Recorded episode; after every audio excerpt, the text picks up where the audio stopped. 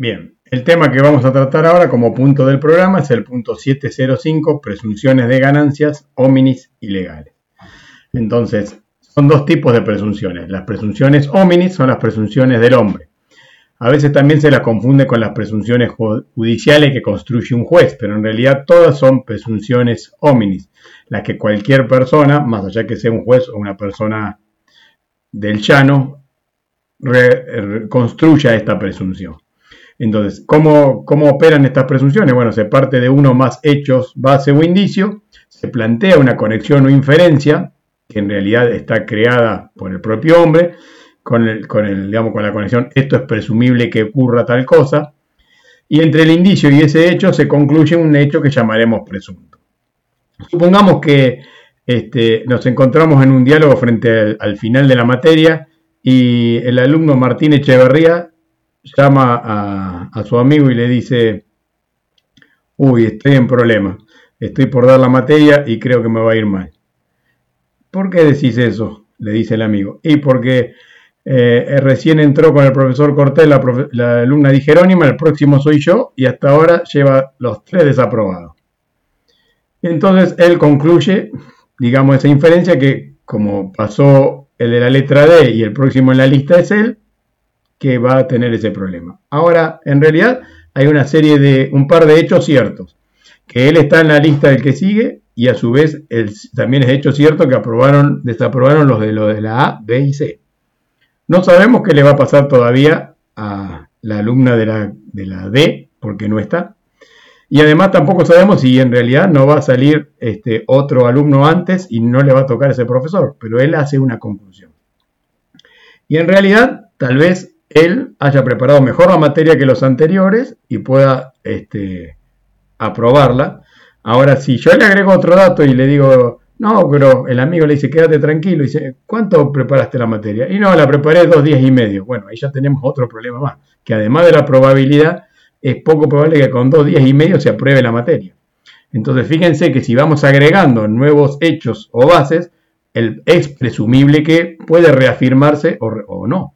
Y entonces, cuando esto en vez de hacerlo en una charla de, de, celu entre dos alumnos, lo hace un juez, cuando evalúa y dice, bueno, esta mujer este, fue asesinada, han encontrado rastros de sangre, han encontrado ADN de su expareja, han encontrado que la expareja se fugó y empieza a concluir que finalmente él es el culpable del asesinato. El juez no lo vio, supongamos que no hubiera testigos, pero existe una serie de hechos, bases o indicios, que son estos que estamos describiendo, la muerte de la persona, la relación cortada con la expareja, el ADN de la expareja en el cuerpo de la, de la mujer ensangrentada, y de ahí concluye que es presumible que él es el asesino. Entonces, si eso termina generando un efecto jurídico, no deja de ser una presunción hominis, o tal vez la parte apelante dice, bueno, pero faltan los testigos, esos indicadores no son suficientes y la Cámara puede someter a revisión. Lo que hace la presunción, en definitiva, es que la carga de la prueba, cuando aparece ese hecho presunto, se cambia para que eh, la persona, en este caso, que está acusada, diga, no, mire, yo estaba a 10 kilómetros de ahí, cuando yo llegué, esas marcas mías son, pero después de haber visto a la persona eh, muerta, y entonces yo me puse a sufrir porque era mi expareja y me había hecho pasar grandes momentos de mi vida, y entonces esas marcas no son las del asesino, sino son las de que yo llegué y me la encontré ya muerta, etc. Es decir, esa presunción sigue estando, pero hace que la parte que mm, eh, sufre la presunción en este caso tenga que tomar como carga de la prueba demostrar en ese caso que tal cosa no ocurrió. Y en ese proceso, digamos, estará la famosa presunción del Código Penal de que, en caso de duda, es a favor del reo.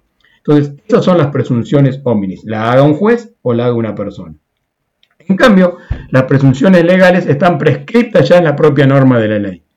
La ley parte entonces de un hecho abstracto que es verificable en la realidad, que podemos llamar indicio legal, es decir, está escrito eso en la norma, no ya en la sentencia o en la llamada telefónica del alumno, y es la propia ley la que establece la conexión o inferencia entre ese hecho cierto que la propia ley describe para concluir en un hecho presunto. ese hecho presunto se lo llama entonces verdad jurídica, porque el hecho puede ser cierto o no, sino que la ley le da el carácter de presunción. Esa verdad jurídica también se la llama ficción jurídica cuando no admite prueba en contrario. A pesar de que no sea cierto, los efectos jurídicos que la norma genera no pueden ser rebatidos. Bien, y la ley presume, eh, la ley puede definir que la presunción sea una verdad jurídica o una ficción jurídica cuando escribe expresamente que puede definirse que admite prueba en contrario. Entonces, en este caso, cuando admite prueba en contrario, ocurre un poco similar a lo que habíamos visto en el caso del asesinato. La presunción lo que hace es pretende invertir la carga de la prueba del hecho no cierto, porque en principio el hecho se le entiende por cierto, dado una serie de datos reales que se verifican, más la eh, coincidencia con la conexión o inferencia que la ley marca. Entonces será el contribuyente que tendrá que demostrar que el hecho presunto no se corresponde con la realidad, en vez de tener que demostrar el fisco que tal hecho se corresponde con la realidad. Entonces ahí nos encontramos que cuando hay base presunta, dijimos que hay una serie de situaciones extraordinarias en la ley, eh, cada vez menos extraordinarias lamentablemente, que se apartan del principio de base cierta. Entonces, cuando la ley se expresamente se aparte del criterio general en, razón de establecer una presunción para ganar seguridad jurídica y terminar con la discusión, como en el caso de empresas de transporte, por ejemplo, que veíamos que la renta es el 10% y puede ser que sea el 8 o que sea el 20, queda, digamos, determinada que sea el 10%, vamos a determinar el impuesto en base a, un, número no cierto, porque aunque sea el, el 10,01 o el 9,9, el dato seguro que no va a ser el 10 en la mayoría de las empresas.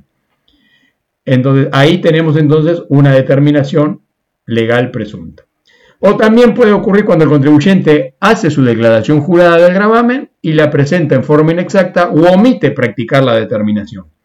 El fisco entonces ahí queda habilitado para aplicar el procedimiento de determinación de oficio que ustedes aprendieron en impuestos 1 y puede determinar el impuesto en base cierta.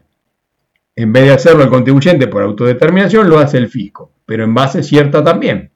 Si no puede acceder a esa información necesaria porque el contribuyente no se la brinda, la ley le faculta en el artículo 16 a determinar el impuesto en base presunta. Y será entonces ahí, luego de esa determinación presunta, que el contribuyente tendrá la carga de la prueba de decir, señores, no, aquí están los datos ciertos, la renta que determinó el fisco no es la que se corresponde con la realidad. Bien, entonces la determinación del impuesto en base presunta consiste en eso, en partir de un hecho abstracto que la ley permite que se verifique en el, eh, que describe la ley y que es verificable en el mundo real. La propia ley define cuál es la inferencia de la que se deduce de ese hecho real y ese conector legal es la presunción que hace que esa presunción se convierta en una verdad jurídica.